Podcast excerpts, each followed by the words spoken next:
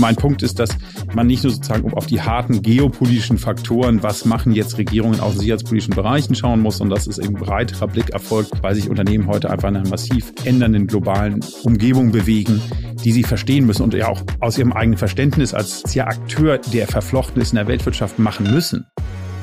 Welche Auswirkungen hat die Digitalisierung aufs Klima? Ist grüner Wasserstoff unsere Rettung? Und welche Verantwortung tragen dabei Unternehmen? Diese und weitere Fragen zur Zukunft der Energie beantworten wir in diesem Podcast. Impulse, der Energiepodcast mit Martin Bunnemann. Präsentiert von Avacon.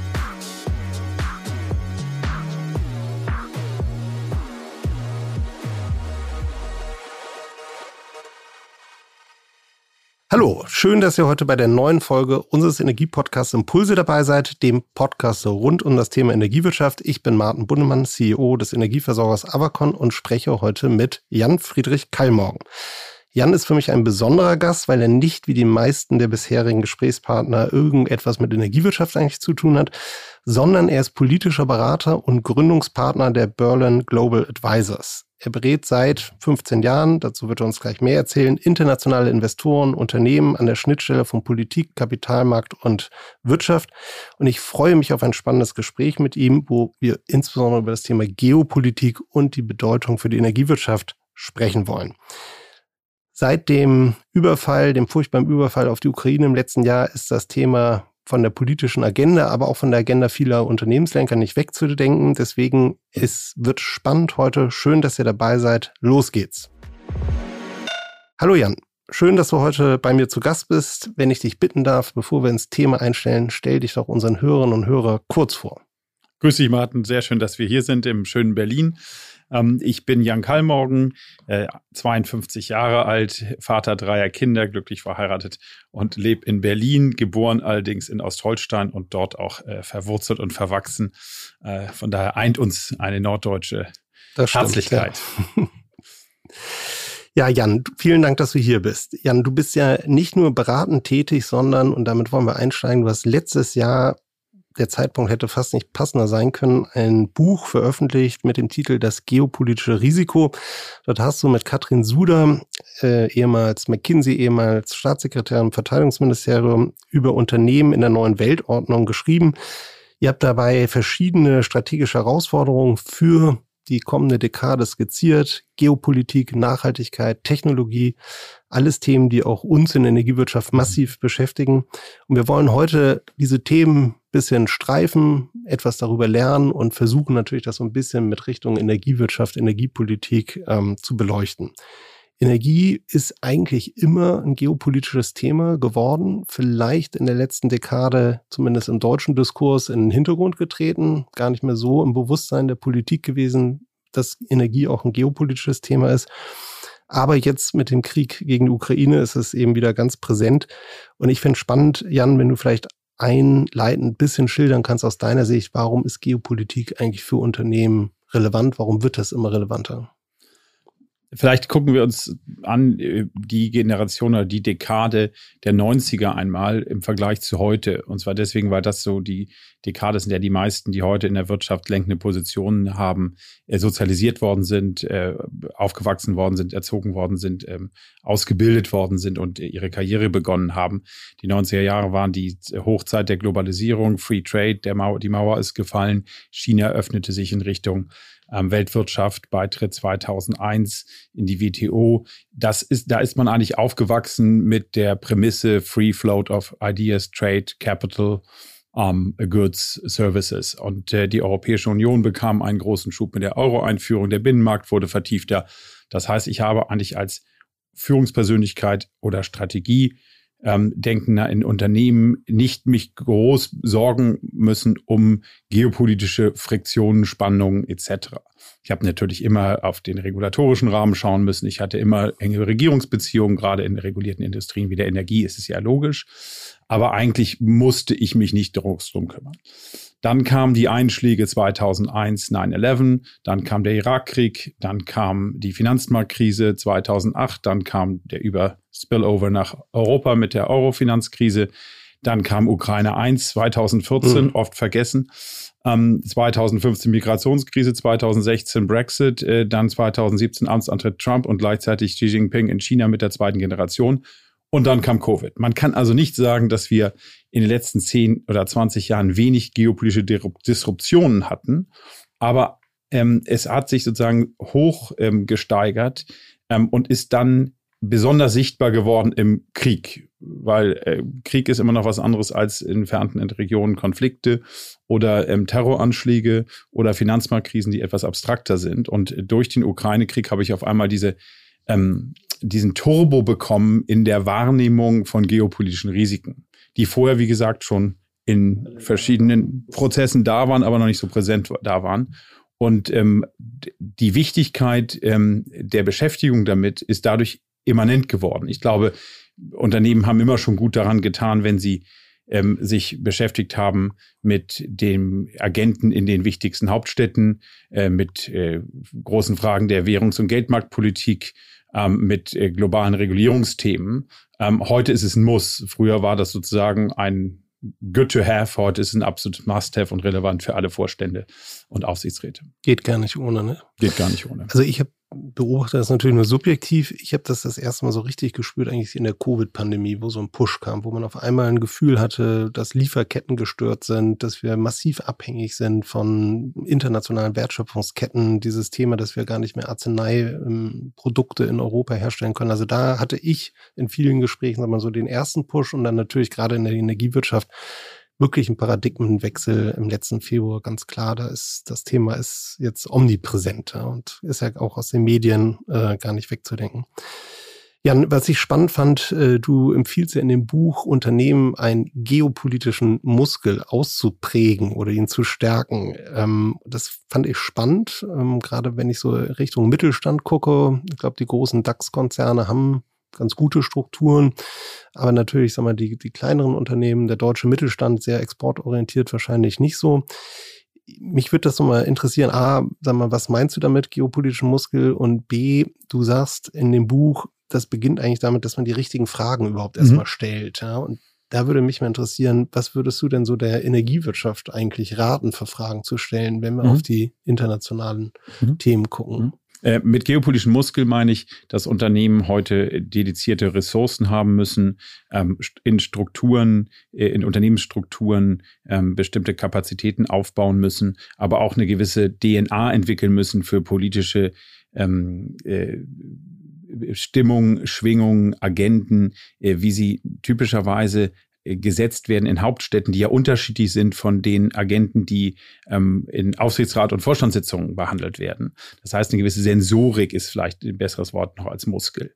Ähm, und die Fragen, die man sich strategisch stellen sollte, sind, glaube ich, einmal sich so einen gewissen Überblick zu schaffen, so eine gewisse World Map, so eine gewisse 360 Grad äh, View. Das klingt jetzt ein bisschen unter, äh, Unternehmensberater Deutsch, ähm, ist aber insofern ganz wichtig, dass ich ja zunächst einmal mir einen Überblick verschaffen muss. Ich habe ja verschiedene äh, Komponenten, die ich betrachten muss. Ich habe einmal das große Thema Deglobalisierung von geopolitisch getrieben, auch wirklich harte außensicherheitspolitische Themen. Das ist natürlich das Russland-Thema, das ist die zunehmende Entkopplung zwischen den USA und China auf bestimmten Bereichen, nicht in allen Bereichen, aber gerade im Technologiebereich.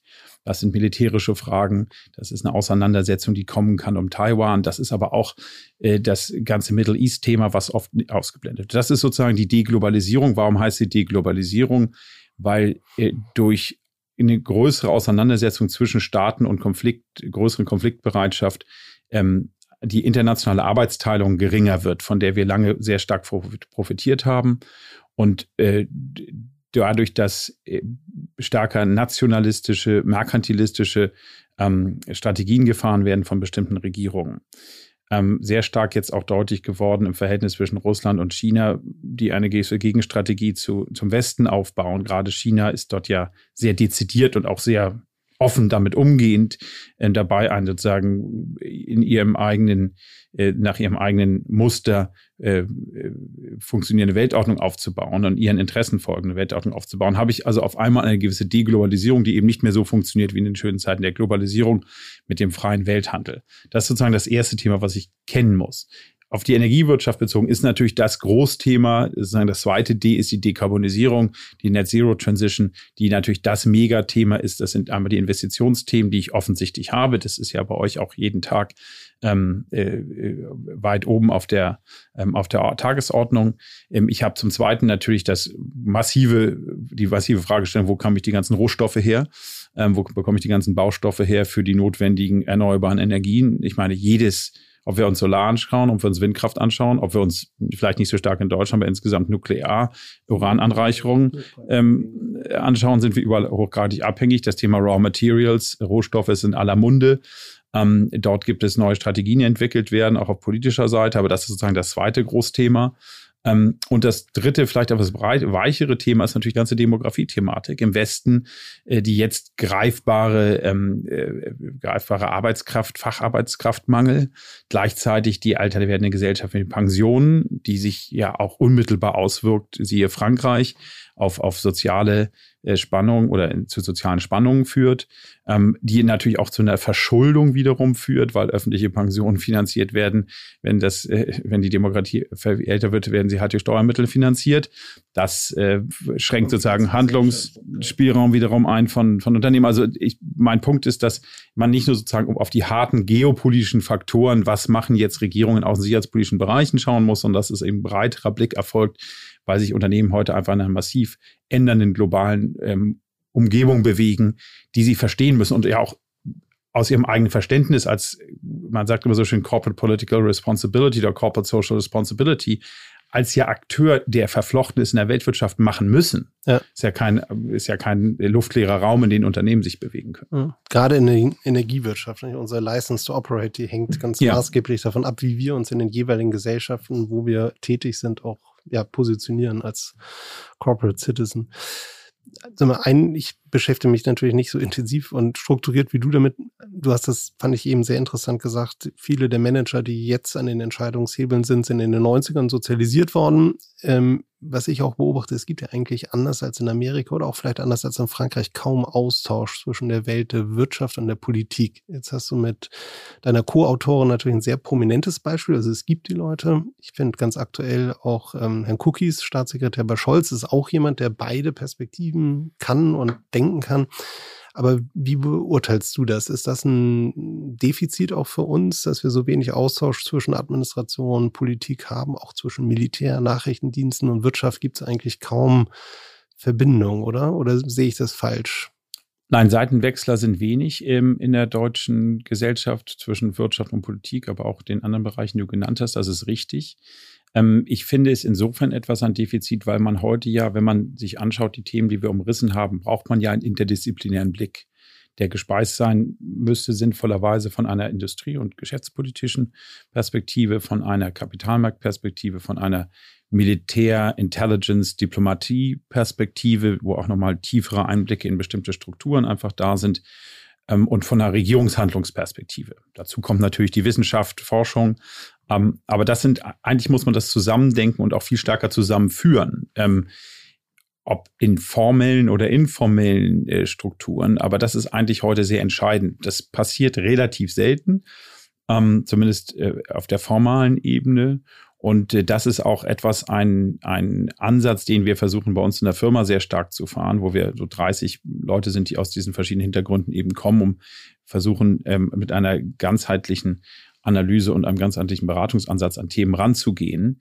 Ähm, Ihr habt hier, glaube ich, auch mehrere ehemalige Botschafter gewinnen können, nicht? Als Partner oder als ja. Genau, wir haben ein paar ehemalige sehr äh, prominente Botschafter. Der Rüdiger von Fritsch ist vielen bekannt, weil er als ehemaliger Botschafter in Russland jetzt häufig auch in den Medien ist und sehr kluge Expertise ähm, hat zum ganzen Russland-Ukraine-Kontext. Ähm, ehemalige Generäle, äh, ein paar Nachrichtendienstler ähm, und äh, Leute, die sozusagen in der Berliner Brüsseler Politik sehr aktiv waren. Ähm, das, das halten wir, sagen, empfehlen wir auch vielen Unternehmen, äh, die wir beraten, ist, bauen auch Unternehmen zu, sehr, zunehmend diese Ressourcen aus. Ganz interessant. Es ist eine ganze Reihe ehemaliger Spitzendiplomaten, die auch in die Wirtschaft wechseln. Also es wird mehr, aber wenn man es vergleicht mit Großbritannien, äh, Frankreich oder natürlich auch den USA, ist es strukturell in Deutschland nicht so verbreitet, wo wir stärker die Tradition haben, als Ingenieur, Betriebswirt, ähm, Jurist geht man ins Unternehmen, Ähm, in, der, in die Politik geht man typischerweise mit einem etwas anderen Hintergrund, ins Militär sowieso. Das sind, ist relativ versäult. Sehr getrennt. Sehr getrennt. Liegt natürlich auch im Ausbildungssystem. Ähm, Im angelsächsischen Raum macht man eher ein klassisches Studium Generale vielleicht und wird auch mit wenn man Latein studiert hat in Oxford, geht man trotzdem zu einer Investmentbank oh, oder zu einer Unternehmensberatung oder in die Industrie. Ähm, das ist, und das ist bei uns weniger denkbar, weniger tradiert. Ähm, hat auch so eine Vorteile, weil wir natürlich eine sehr, sehr hohe Kompetenz, wenn man sich anschaut, äh, wie unser äh, öffentliche, im öffentlichen Sektor, im, im Amtenapparat hat man natürlich auch absolute Spitzenkräfte und die habe ich natürlich auch nur, weil eine stetige äh, hohe Qualität ähm, an, äh, angelegt wird an die, an die Personen, die dort rekrutiert werden. Das hat auch seine Vorteile, aber ja. ich glaube, ein bisschen mehr Durchmischung täte uns ganz gut. Vielleicht nochmal ein anderer Blick institutionell. Was mich persönlich wirklich beschäftigt hat, ist, wenn wir auf den Ukraine-Krieg äh, gucken im letzten Jahr, dass wir eigentlich unsere hohe Abhängigkeit von fossilen Erd äh, also fossilen Energieträgern, Stichwort Erdgas, nach der Krim-Annexion nochmal massiv erhöht haben, war mir, obwohl in der Energiewirtschaft tätig, gar nicht so präsent. Wir hatten früher immer so eine Faustformel Drittel, Drittel, Drittel. Ein Drittel kam aus Norwegen, ein Drittel kam aus mhm. Holland, ein Drittel kam aus Russland. Nach der Annexion der Krim haben wir die Abhängigkeit im Vorkriegsjahr auf 55 Prozent erhöht. Gleichzeitig, zumindest meine Wahrnehmung, haben wir die Verteidigungsfähigkeit der Bundeswehr ist ja massiv runtergegangen in den letzten 15 Jahren wo ich mich gefragt habe, fehlt es uns in unserem politischen System eigentlich an Strukturen, wo so gesamthafte geostrategische Analysen gefahren werden, wo man nicht nur Verwaltung einbindet, sondern Militär und aber auch Unternehmen und gemeinsam beurteilt, was haben eigentlich gewisse geopolitische Entwicklungen für Auswirkungen auf unsere Volkswirtschaft, auf unser politisches System etc. Also Stichwort Sicherheitsrat, brauchen wir sowas? Gibt es solche Strukturen? Wie ist da dein Blick drauf? Also es war im Nachhinein sicherlich ein Fehler, ein äh, Klumpenrisiko bezüglich des russischen Gases aufzubauen und dann, wie du gesagt hast, nochmal zu verstärken. Ähm, das war in Deutschland ja ziemlich konsensual, ähm, parteiübergreifend in der Großen Koalition, auch sehr stark von den Sozialdemokraten getrieben, aber die CDU unter Kanzlerin Merkel hat das ja voll mitgetragen. Es gab wenig Stimmen, die dagegen gesprochen haben. Es gab im Ausland massive Kritik dran. Ganz Osteuropa hat sich äh, über Jahre dagegen äh, darüber aufgeregt äh, in Polen. Die USA haben sehr, sehr stark gerade gegen Nord Stream 2 argumentiert. Ähm, von daher war Deutschland da ein bisschen ähm, äh, isoliert, würde ich sagen, in dieser russischen Gaspolitik. Gleichzeitig hat man ähm, sich darauf verlassen, dass die Verteidigungsfähigkeit von der NATO, sprich von den Amerikanern, weiter übernommen wird mit ähm, einer fast schon äh, bornierten äh, Weigerung, den Verteidigungshaushalt anzupassen an die vereinbarten NATO-Ziele. Das ist auch in beiden großen Volksparteien der Fall gewesen, aber das galt auch äh, für die anderen Parteien, für die FDP, für die Grünen, galt es eigentlich sehr ähnlich mit Ausnahme von einzelnen äh, gewichtigen Stimmen. Und das dritte Thema war natürlich die grenzenlose, der grenzenlose Wunsch, China als den Kernmarkt für die deutsche Industrie zu entwickeln, wo jetzt ja auch ähm, klare Abhängigkeiten zu sehen sind, die versucht werden zu korrigieren. Das heißt, dieses berühmte Diktum, Deutschland bezieht Russ aus Russland Gas, äh, mhm. lagert seine Sicherheit nach Amerika aus und äh, äh, verlässt sich auf China als den größten Wachstumsmarkt. Ähm, dass dieses Dreieck sozusagen Grundlage des deutschen Geschäftsmodells wird, das ist ja heute sozusagen ähm, ein, ein, ein bekanntes Mantra. Ähm, auf der anderen Seite muss man natürlich sagen, wir haben keinerlei Ressourcen in Haus ähm, im Lande. Wir haben ähm, traditionell ein ziemlich gespaltenes Verhältnis zur Wehrfähigkeit und zum Militär. Das ist historisch bedingt. Um, und wir sind nun mal eine Exportnation und der größte Wachstumsmarkt ist nun natürlich China. Das heißt, es ja, war ja keine unnachvollziehbare ja. Strategie. So jetzt die Frage nach dem Bundessicherheitsrat da wäre natürlich genau der Ort, wo man die verschiedenen Perspektiven, diesen interdisziplinären ja. Blick zusammenbringt. Ähm, der äh, wird nicht stattfinden oder der wird nicht aufgebaut werden, wie jetzt beschlossen worden ist, aus dem einfachen Grund, weil das Auswärtige Amt dann eine Verlagerung der Kompetenzen ins Bundeskanzleramt fürchtet, wie es in den USA de facto schon der Fall ist, wo man einen sehr starken National Security Council hat, ähm, der de facto die Koordinierung der gesamten amerikanischen Außensicherheitspolitik vornimmt. Ähm, das ist eine andere Arbeitsteilung ähm, und äh, die ist in Deutschland scheinbar schwierig durchzusetzen, zumindest in der jetzigen Koalition. Interessanter Einblick, Jan. Das äh, war mir gar nicht äh, so klar. Du, noch ein anderes Thema, was mich in dem Kontext beschäftigt, weil ich fürchte, dass das so das nächste Thema ist, ist diese ganze Abhängigkeit bei seltenen Erden. Das fangen wir jetzt gerade erst an, in der Industrie zu diskutieren. Einige Insider haben schon länger diskutiert, aber das mal im Bewusstsein der Verbände, der Politik kommt das jetzt erst langsam, dass wir eigentlich bei seltenen Erden, also Metallen, die eigentlich für technologische Innovationen und für industrielle Wertschöpfung bei uns extrem relevant sind, in einem noch viel höheren Maße abhängig sind, in diesem Fall von China, als wir es bei Russland waren. Das ist eigentlich ja siehst du da, sagen wir, Mitigationsstrategien aus dem politischen Raum, die auch wirkungsvoll sind? Also ich würde zunächst mal sagen, dass das Thema Rohstoffabhängigkeit bei großen Verbänden, gerade beim BDI, jetzt doch schon ein paar Jahre ähm, immer wieder thematisiert worden ist ähm, äh, allerdings nicht mit der Durchschlagskraft äh, dann behandelt worden ist, wie es vielleicht notwendig war, was auch daran liegt, dass natürlich jetzt erst die Abhängigkeit aufgrund der Energiewende von diesen Faktoren noch mal größer geworden ist, von den entsprechenden Rohstoffen, die wir importieren müssen. Aber ich finde auch, dass dort die Politik relativ schnell ähm, reagiert hat. Man hat jetzt gesehen, dass äh, der Bundeskanzler, Außenministerin, Wirtschaftsminister doch Reisen unternommen haben, gerade so mittelgroße Länder ähm, Zugang zu Energiequellen, aber auch immer stark Rohstoffthematiken gefahren haben, auch in Länder, die keine lupenreinen Demokratien waren. Ähm, Aserbaidschan, der berühmte Katar-Beispiel von Habeck ist ja ein Beispiel. Der Kanzler war in Lateinamerika im Prinzip auch sehr stark äh, auf der Reise auch darauf fokussiert, ähm, äh, auf das Rohstoffthema. Sie haben auf der EU-Seite oder ihr habt auf der EU-Seite gesehen, dass der ähm, EU Critical ähm, Raw Materials Act jetzt verabschiedet worden sind. Das ist ähm, eine Brüsseler ähm, Bezeichnung für die Bemühungen, die Abhängigkeit äh, von ausländischen Rohstoffen zu reduzieren, stärker heimischen Bergbau zu fördern, zum Beispiel eine Regel einzuführen, dass nicht mehr als 65 Prozent ähm, der strategischen Rohstoffe aus nur einem Land kommen. Das heißt auch da gerade gegenüber China, wo es ja sehr hohe Abhängigkeiten gibt, ähm, äh, bei seltenen Erden insbesondere das zu reduzieren ähm, und natürlich auch das ganze Thema Recycling hochzufahren, mhm. was eine, wo, ja auch eine deutsche Kernkompetenz ist ähm, wo ja wahnsinnig viel äh, Potenzial auch nach oben ist, das jetzt auch erst gehoben wird. Ich glaube, auch da ist es so ein bisschen, der Druckpunkt ist jetzt da, ähm, jetzt reagiert man.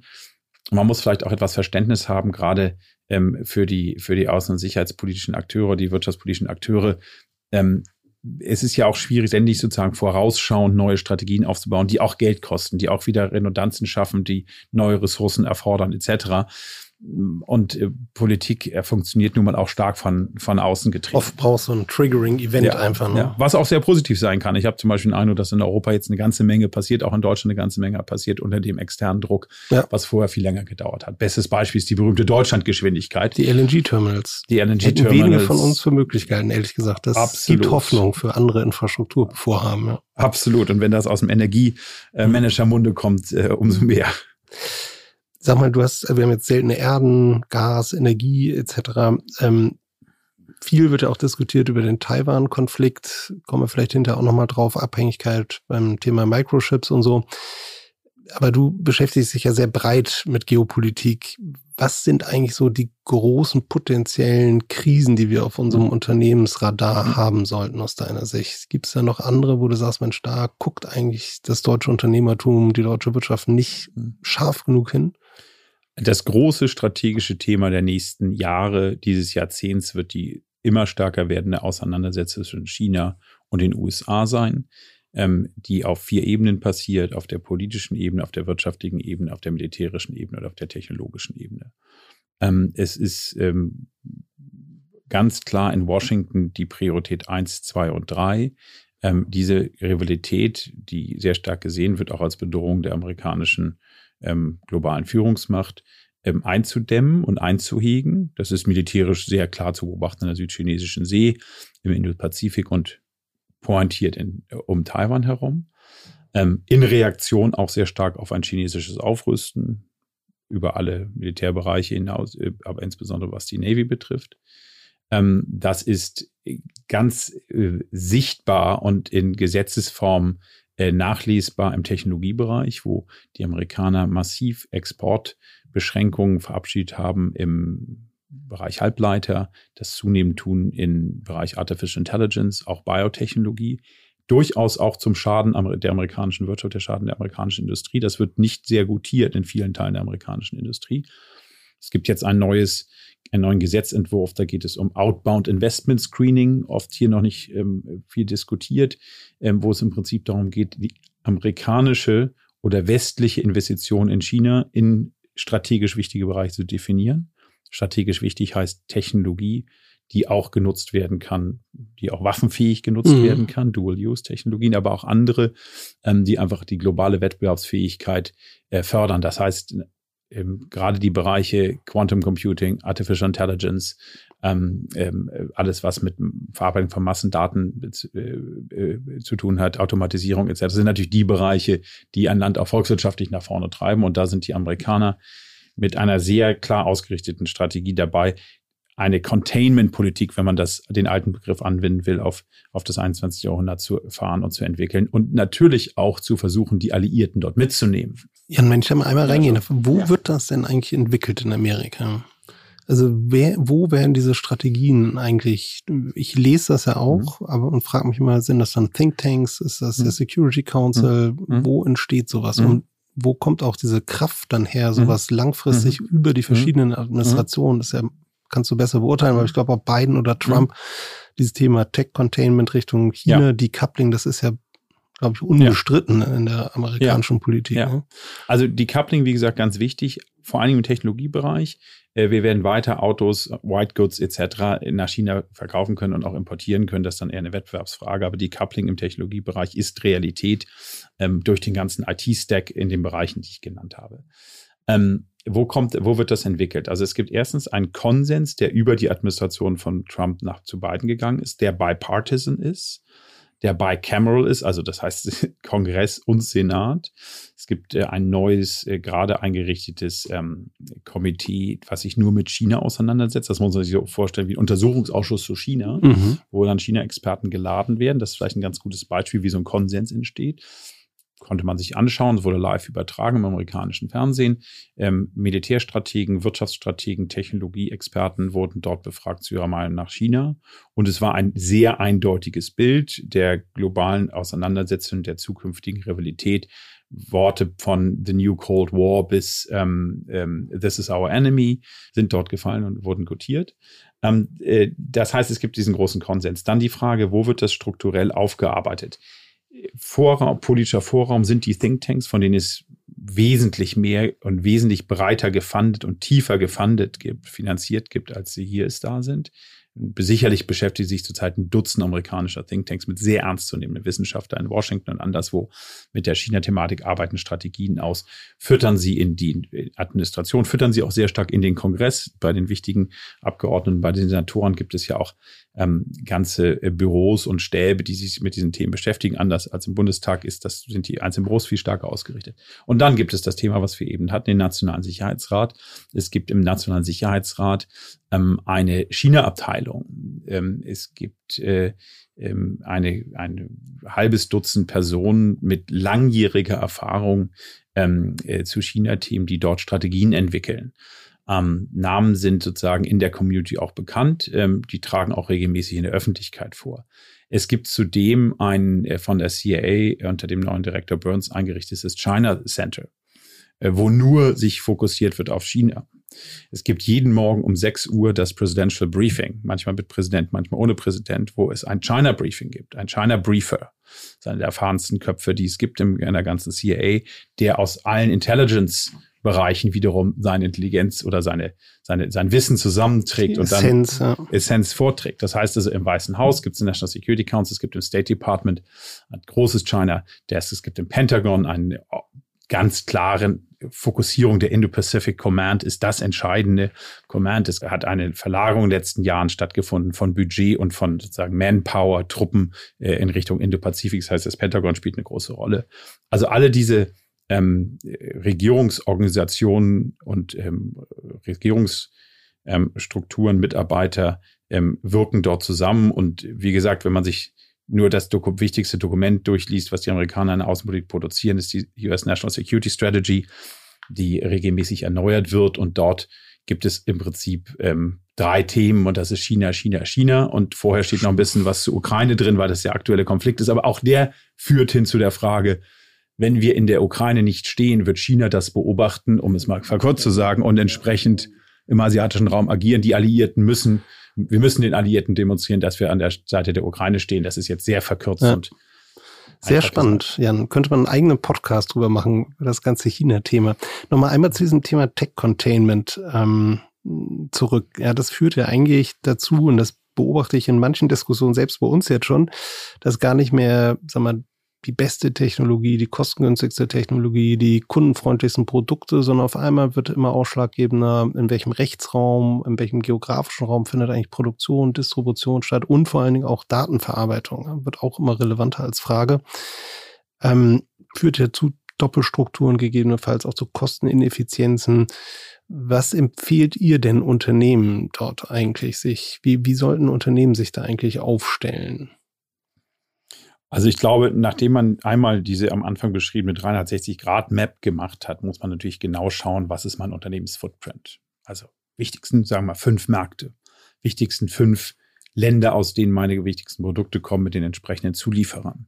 Auch die Logistikrouten sich anschauen, wo gibt es mögliche, möglicherweise ähm, Schnittpunkte, sogenannte Choke Points, ähm, die dann zu Disruptionen führen können. Ähm, und aus der Analyse heraus werden wahrscheinlich einige Zulieferer und einige Zuliefererländer eher in einem Bereich liegen, wo man sagen, das Risiko steigt eher. Ich glaube, es wird eine zunehmende NATOisierung in der globalen Lieferkette geben. Das heißt, das Wort Friendshoring, Reshoring, was oft fällt, wird sich auf Länder konzentrieren, die im weitesten Sinne Rule of Law befolgen, die demokratisch konstituiert sind. Die müssen nicht alle in der NATO sein. Das ist eher als Überbegriff gemeint, äh, sondern die sozusagen ähm, äh, Regierungen sind, mit denen man ein freundschaftliches Verhältnis hat, mit denen man vertraglich verbunden ist. Und äh, das werden im Endeffekt NATO-Länder sein, EU-Länder sein, G7-Plus-Länder. G7 Plus heißt asiatische Demokratien sein. Aber das beschränkt sich dann ja sehr stark auf sehr wenige Länder im asiatischen Raum. Na, ich würde nicht sagen, dass da exklusiv mm. die mhm. Lieferketten darauf fokussiert werden, aber ich glaube, es aber wird ein Fokus im Kern, ja. wenn man sagt Diversifizierung, mm. dass, die, dass darauf gelegt wird. Es wird selbstverständlich nach wie vor mit äh, China, mit äh, ganz Asien etc., ähm, äh, mit nicht demokratischen Ländern äh, einen, einen, einen engen Austausch geben. Aber wenn man davon spricht, dass man sich strategisch auf die nächsten zehn Jahre im globalen Footprint neu ausrichten wird, ist das ein Trend, was ich, den ich vorher sagen würde. Jan, vielleicht nochmal von der Unternehmensperspektive auf die Administration, staatliche Perspektive. Ihr beschreibt in eurem Buch auch die Bedeutung strategischer Technologiepolitik. Das ist ein Thema ganz konkret bei mir, so ein Beispiel in unserem Versorgungsgebiet. Wir unterstützen gerade massiv die Ansiedlung von Intel in mhm. Magdeburg mhm. von der Energieinfrastrukturseite. Mhm. Da finden, glaube ich, soweit ich das zumindest mitverfolge, gerade jetzt in diesen mhm. Tagen, Wochen entscheidende Diskussionen auch zwischen der Bundesregierung und Intel statt das ist ja auch ein zielgerichteter Schritt, um Chip-Produktionsfähigkeiten, Know-how hier nach Europa, nach Deutschland zu bekommen, um Teil der Chip-Produktion zurückzuverlagern. Äh, die EU hat, äh, glaube ich, letzte oder vorletzte Woche den so einen Gesetzesentwurf vorgestellt, Net Zero Industry Act. Da geht es darum, dass mhm. man für erneuerbare Technologien Teile der Wertschöpfung, Teile der Produktion in Europa macht. Also, sagen wir, wir haben, das hat es eingangs auch gesagt, auch auf EU-Ebene so ein ja weg vom Freihandel hin zum gewissen Protektionismus, ähm, wo ich mich da manchmal frage, das ist ja mit immensen Kosten verbunden, Subventionierung verbunden, ist auch ob das überhaupt alles so machbar ist, zum Beispiel, dass ich in der PV-Produktion x 50, 60 Prozent auf einmal nach Europa zurückverlagere, wird, glaube ich, extrem anspruchsvoll. Wie schätzt du das ein? Also ist das etwas, was dauerhaft jetzt die nächste Dekade die Wirtschaftsstrukturen prägen wird? Oder ist das jetzt so vor hm. dem Hintergrund Ukraine-Krieg irgendwie so ein Aufflackern oder ist das einfach etwas, womit wir uns ja strukturell als Unternehmen viel stärker auseinandersetzen müssen? Nein, ich würde sagen, Industriepolitik ist ein ähm, klares Derivat der Geopolitik und in der besonderen Ausprägung der Te die Technologiepolitik so leicht so als Diktum sozusagen Geopolitik ist Industriepolitik ist Technologiepolitik. Warum Technologiepolitik? Weil dort eben die zukünftige Wettbewerbsfähigkeit gefördert werden soll in den modernsten Wirtschaftsbereichen. Ich glaube, das ist ein Trend, der ähm, sich verstärken wird. Die EU reagiert da in meiner Wahrnehmung eher, als dass sie Vorantreiber ist oder äh, vorangeht. Ähm, China macht seit jeher Industriepolitik. Ja. Der ganze Staat ist, die ganze Wirtschaft des Staates gelenkt. Ja.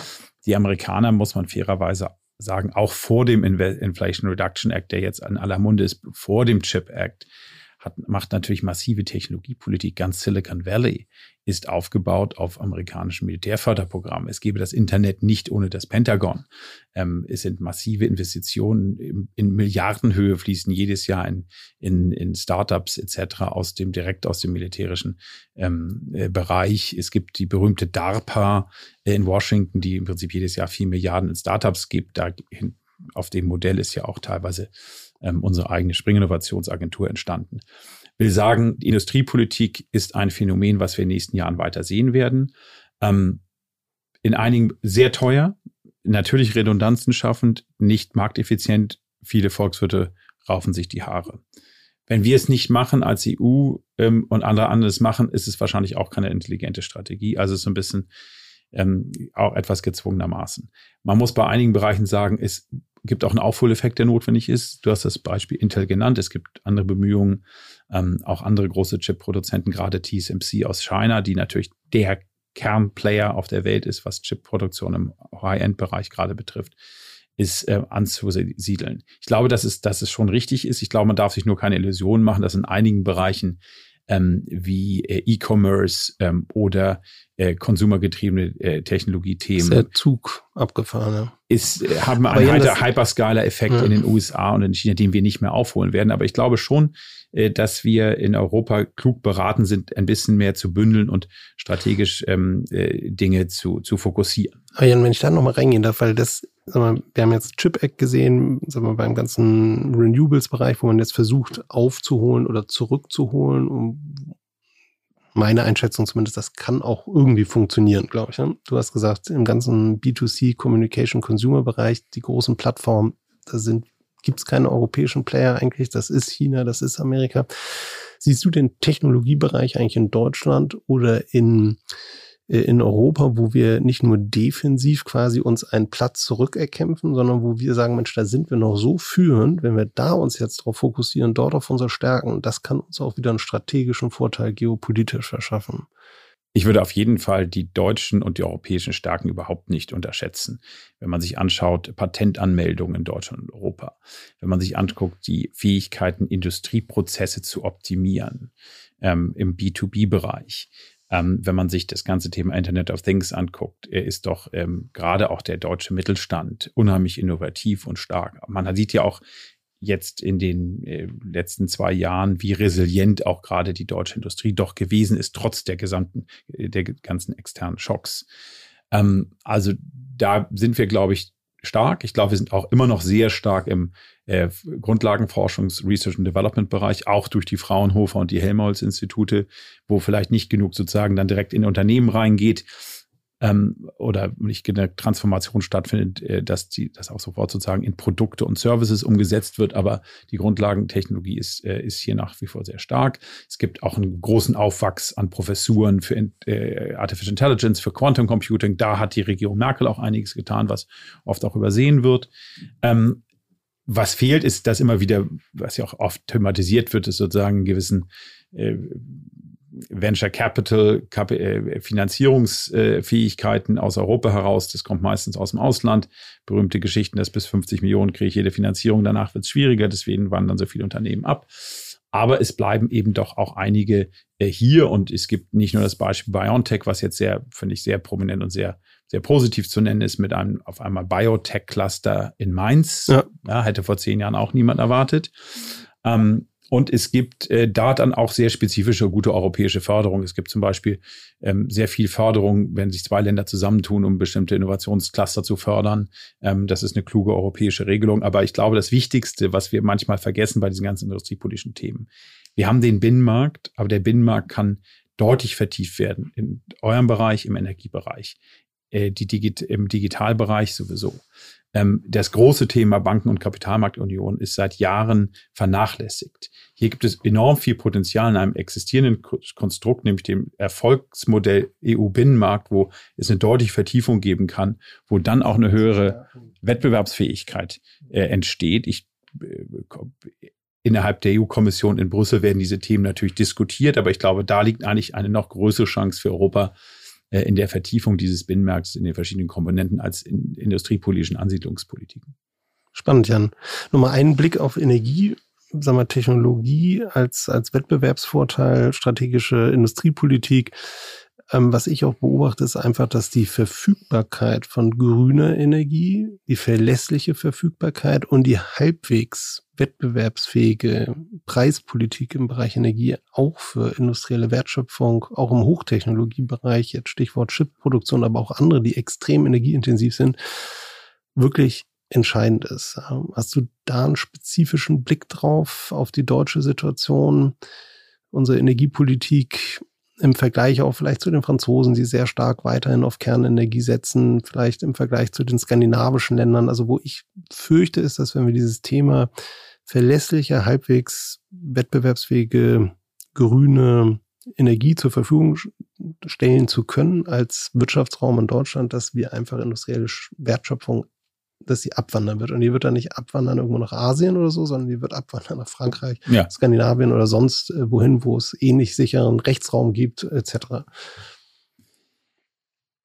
Ich glaube, dass die Strategie, eine Dekarbonisierung der Industrie voranzutreiben, mit dem langfristigen Ziel, Wasserstoff, grünen Wasserstoff einzusetzen für die Industrieproduktion, ein ähm, Alleinstellungsmerkmal der europäischen, der deutschen Industrie sein kann.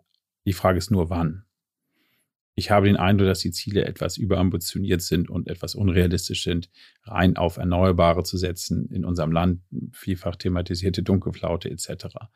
Ähm, ich glaube, es wäre klüger gewesen, wenn man den gesamten Energiemix aufrechterhalten hat. Ich würde sagen, die Atomdebatte ist in Deutschland jetzt vorbei. Aber ein, die führen wir auch nicht mehr hier in diesem Podcast. Die führen wir auch nicht in diesem Podcast. Nein, ich meine, aber ist ja, ja, sie ist ja in ganz, ist vorbei, auf der ganzen ja. Welt und in ganz. Europa virulent. Das war ja auch deine Frage, wo gehen die, wo gehen die Industrie, geht die Industrie möglicherweise hin? Das heißt, ein, ein breiterer Technologie, ein breiterer Energiemix und eine größere Technologieoffenheit, glaube ich, wäre sehr empfehlenswert. Weniger ideologische Schauklappen. Ich habe den Eindruck, dass auch die Debatte in die Richtung geht, nachdem sie mal etwas auf die andere Seite ausgeschlagen war.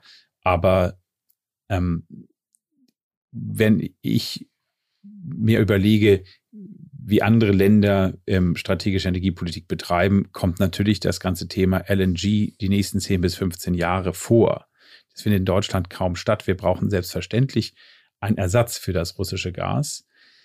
Es war immer geplant, dass Gas eine die Brücke, Brücke ist. Die Brücke bildet. Ne? Nur wo ist jetzt die Brücke? Kaufe ich die im Spotmarkt ein aus Katar oder kaufe ja. ich sie möglicherweise auf die nächsten 15 Jahre aus Texas ein, wo ich die Kapazitäten habe, die Bereitschaft zu haben, es zu exportieren und auf, wenn ich langfristige Lieferverträge abschließe, wahrscheinlich auch die Preisvolatilität ja. gut rausnehmen kann. Das ganze Thema C äh, Carbon Storage, das ganze Thema ähm, Climate Engineering etc. ist nochmal ein ganz anderes, ganz anderes Spektrum, aber auch das findet überall statt, nur nicht in Deutschland. Und ich glaube, da spüre ich allerdings, dass sich auch da was bewegt. Das ganze ja. Thema Carbon Capture Storage, Carbon Capture Usage und so lange Zeit ja auch nicht Teil der sagen wir, energiepolitischen Debatte in Deutschland. Da bewegt sich, glaube ich, doch was. Wir werden realpolitischer. Ja, ja ich glaube schon. Und wir müssen es auch werden, ehrlich gesagt. Jan, ich würde noch mal, sag mal, zum Ende des Podcasts nochmal auf ein großes Thema äh, kommen, was ihr auch in Wo die anderen so klein waren. Ja, genau. Jetzt nochmal zu, zum Schluss nochmal ein großes Thema. Aber ich fand es äh, interessant, äh, thematisiert ja auch in eurem Buch, ist jetzt, glaube ich, noch wichtiger geworden. Stichwort EU-Taxonomy, EGS. Also das wird immer relevanter für sagen wir, Unternehmen, EU-Taxonomy, wo die sagen wir, EU ja versucht, Geld, Anlagen Richtung nachhaltige Investments, Klimaschutz ähm, zu, zu lenken. Viele Unternehmen zumindest meine subjektive Beobachtung, da ist das jetzt wirklich angekommen, auch in den Entscheidungsebenen. Ne? Wenn du vielleicht vor fünf Jahren, zehn Jahren so, oder vor fünf Jahren noch sehr viel, ja, das hat man irgendwie mitgedacht, hat das thematisiert, aber dass echt CEOs das zu ihrem Thema gemacht haben, eher wenig. Meine Beobachtung hat sich schon in der Covid-Pandemie geändert. Das Thema Nachhaltigkeit ist deutlich höher auf die Agenda gekommen. Wir sehen das auch bei immer mehr Kundenanfragen, die wirklich ihre Prozesse, ihre Wertschöpfung dekarbonisieren wollen und ist jetzt durch den Krieg nochmal beschleunigt worden. Also ich glaube, nicht mehr wegzudenken. Aber, da würde mich nochmal deine Einschätzung interessieren, wir sehen schon, oder was ich in der Debatte und auch bei Kunden sehe, das Thema Nachhaltigkeit war jetzt sehr präsent und jetzt kommt auf einmal wieder das Thema Versorgungssicherheit wird, hat eine ganz andere Bedeutung als vorher und am Horizont, und das sehe ich jetzt in einer ganz aktuellen Debatte um Stichwort hier ne, Verbot von, von Ölheizung, Gasheizung, auch das Thema Preissensitivität. Was können wir eigentlich der Gesellschaft, was können wir der Bevölkerung eigentlich auch zumuten an finanziellen Belastungen, sodass wir sprechen immer in der Energiewirtschaft so von diesem energiepolitischen, mhm. energiewirtschaftlichen Dreieck, mhm. Versorgungssicherheit, Preisstabilität mhm. und äh, Nachhaltigkeit. Hast du da das Gefühl, das wird ein dauerhaftes neues Austarieren sein, dieses Dreiecks? Oder sagst du, na, dieses Thema Nachhaltigkeit, hast du anfangs auch gesagt, Dekarbonisierung, mhm. das bleibt schon der Megatrend für unsere Gesellschaft und damit dann auch abgeleitet für, für die Unternehmen? Also das Thema Klimawandel und Verhinderung des Klimawandels bleibt das strategische globale Großthema, was ja auch alle Nationen eint, unabhängig von Geopolitik. Ähm, das ist, glaube ich, Konsens. Ähm, aktuell überlagert das Thema Energiesicherheit mit der Disruption des Ukraine-Krieges die Nachhaltigkeitsdebatte ESG ist so ein bisschen in den Hintergrund getreten. Ähm, aber das wird, ist, glaube ich, nur temporär. Und das Thema Preissensibilität, Erschwinglichkeit, um den dritten Teil des Dreiecks zu nennen, ähm, wird wahrscheinlich sich irgendwann auch wieder austarieren, wenn vielleicht auch auf einem höheren Niveau, dass wir nicht wieder auf russisches Gaspreisniveau zurückkommen. Das ähm, können Energieökonomen besser beurteilen. Aber ich glaube, ähm, dass wir da jetzt einen, einen, einen Zwischenschritt haben, gerade was Energiesicherheit betrifft, wenn das Thema einigermaßen wieder im Lot ist, wird das die Nachhaltigkeit, aber ganz spezifisch das E in ESG wieder sehr stark in Vordergrund gehen. Ich äh, sehe es genauso wie du. Ähm, Dekarbonisierung, CO2, Footprints äh, sind äh, ganz klar Top drei Priorität in allen großen Unternehmen. Das ist in Aufsichtsräten bei Investoren, das ist völlig klar. Äh, da, dass der Zug ist aus dem Bahnhof. Kommt auch nicht zurück, ist auch richtig so. Ich glaube, bei ES und G muss man sich das Thema S nochmal ganz anders anschauen. Da ist das Stichwort, nehmen wir mal äh, das Nachhaltigkeitslieferkettengesetz jetzt, das Lieferkettengesetz auf EU-Ebene und auf deutscher Ebene, wo es ja sehr stark um äh, Arbeitnehmerrechte, Sozialstandards etc. gerade im Ausland bei den Zulieferern geht. Und das G-Governance-Thema ist noch was anderes. Heißt, ich glaube, es wird auch dahin gehen, dass man diese Bereiche etwas trennen muss. Und das bringt uns ein bisschen rüber zu der geopolitischen Debatte wieder. Ähm, denn die äh, Dekarbonisierung ist Priorität Nummer eins ähm, die Fragestellung, wie Unternehmen ähm, sich sozial und dann auch gehe jetzt nicht wie Governance, sondern geopolitisch oder politisch im politischen Risk aufstellen. Die ganzen Themen, die wir vorhin besprochen haben, was sind deine Wirtschafts-, was sind deine sicheren Märkte, sind deine Lieferketten etc., ist natürlich auch eine hochpolitische Frage, gerade weil wir nun mal nur 40 Demokratien haben auf der Welt, wenn wir großzügig sind. Und es haben auch die meisten Mitglieder des UN-Sicherheitsrats nicht die Russland-Sanktionen unterschrieben. Das ist ja schon eine sehr stark G7-NATO-fokussierte Debatte. Sprich, wir haben ein großes Political Risk-Thema, was ja die Unterüberschrift von Geopolitik ist. Ja. Und wenn du nach den Investoren fragst, sehen wir jetzt bereits, dass das Thema immer stärker in den Vordergrund rückt und das Unternehmen äh, sich darauf einstellen müssen, dass große institutionelle Anleger, aber auch Private Equity Häuser immer stärker fragen würden, habt ihr eure politischen Risiken im Griff? Und ich war gerade ein paar Tage in London, wo mir diverse große institutionelle Anleger gesagt haben, einige Konzerne in Europa und in Deutschland sind für sie nicht mehr investable, weil sie jetzt so ein großes China-Exposure haben. Das fand ich eine hochinteressante Aussage. Und ähm, wenn ich die Debatte unter führenden Gesellschaftsrechtlern ähm, und ähm, äh, Investmentbankern richtig wahrnehme, ähm, gibt es zunehmende Diskussionen darüber, dass von Unternehmen viel stärker verlangt wird, das Political Risk Reporting ähm, äh, viel tiefer und systematischer anzubieten. Das heißt, Risk Reporting, also die Kommunikation gegenüber dem Finanzmarkt insbesondere ähm, und nicht äh, eine ganze breite Palette aufzudröseln von möglichen politischen Risiken, die passiert, sondern sich sehr genau auf den Unternehmensfootprint runterzubrechen. Und dann natürlich die Fragestellung der Investoren wird zunehmend sein. Nicht nur, wie dekarbonisiert ihr euch, sondern wie de-riskt ihr euch? Ja, ein englisches Wort, aber ähm, noch, wie, noch ein wie reduziert ja. ihr das, das Risiko, das politische Risiko? Was sind eure Maßnahmen bezüglich eurer Märkte, bezüglich eurer Lieferkette, bezüglich eurer Logistikrouten? Wie, wie macht, stellt ihr sicher, dass ihr operative seid und bleibt und profitabel bleibt, auch wenn es vielleicht viel Geld kostet? Das ist ja das Dilemma. Die Deglobalisierung kostet viel Geld, schafft Redundanzen Und die ganzen großen Strategien, die gefahren werden, Local for Local und Ringfencing und wir machen mhm. China for China, das kostet natürlich ein wahnsinniges Geld. Da haben ja die deutschen DAX-CEOs durchaus recht. Herr Budermüller ja, äh, betont das ja auch immer wieder betonen, ne? völlig ja. richtig. Und natürlich kann ich nicht sagen, ich gehe aus China raus und mache jetzt Geschäft in Vietnam. Ja. Das ist ja schön, aber das wird ist natürlich ja kein Ersatz. Zu Wohlstandsverlusten bei uns wahrscheinlich führen. Ne? Zu Wohlstandsverlusten wird zu Profitverlusten führen. Ähm, entsprechend wird das nicht günstig sich auf manche Aktien auswirken. Und das fragen natürlich die Investoren zu Recht. Wenn ich aber das erkläre, warum ich es mache, und ich habe, verbinde es mit einer langfristigen Strategie und habe auch einen langfristigen Plan, dass man möglicherweise sagt, ja, es steigen die Kosten, die Redundanzen werden größer, aber ich habe aber eben ich hab, einen. Fokus auf bestimmte Märkte. Ich verbinde das vielleicht mit einer eher High-End-Strategie. Ich fokussiere mich auf bestimmte Qualitätsprodukte etc. Dann habe ich auch wieder eine andere Equity-Story, sozusagen eine Geopolitical Equity-Story die dann, die dann ähm, auch verstanden werden wird.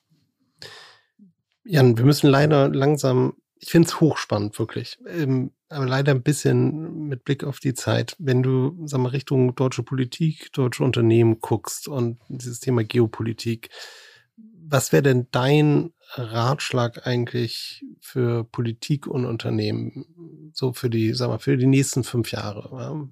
Wo du sagst, Mensch, das würde ich mir eigentlich wünschen, eine Initiative, die die Politik gemeinsam mit der mhm. Industrie mhm. angehen sollte. Gibt es da irgendwas, wo man das so darauf fokussieren kann oder? Ich würde sagen, einen sehr regelmäßigen Austausch und Dialog zu den Themen, die wir gerade jetzt geführt haben in den letzten 45 Minuten, 30 Minuten, ähm, in der strukturierten Form äh, herzustellen. So ein Dialog wäre eine große Aufgabe, passiert immer wieder in verschiedenen Formaten, bestes Beispiel Münchner Sicherheitskonferenz vielleicht das stärker voranzutreiben, ist, glaube ich, eine, wäre eine wichtige Aufgabe. Und das Zweite ist, eher in strategischen Partnerschaften zu denken.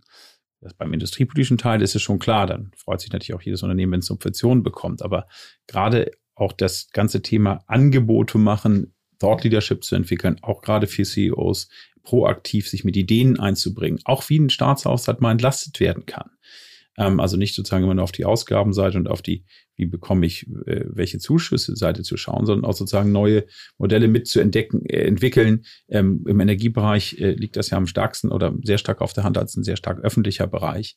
Ähm, aber das wäre eigentlich mein Appell. Das heißt sozusagen, dass äh, Unternehmen gerade auch die Unternehmensspitzen sich stärker als Partner, strategische Sparringspartner ähm, und ähm, Entwickler von Ideen gegenüber der Politik ähm, verstehen. Müssen die Unternehmensführer eigentlich auch politischer werden? Absolut, das fängt von oben an. Das ist absolute äh, Priorität ähm, in meinen Augen für Vorstände von heute und von morgen.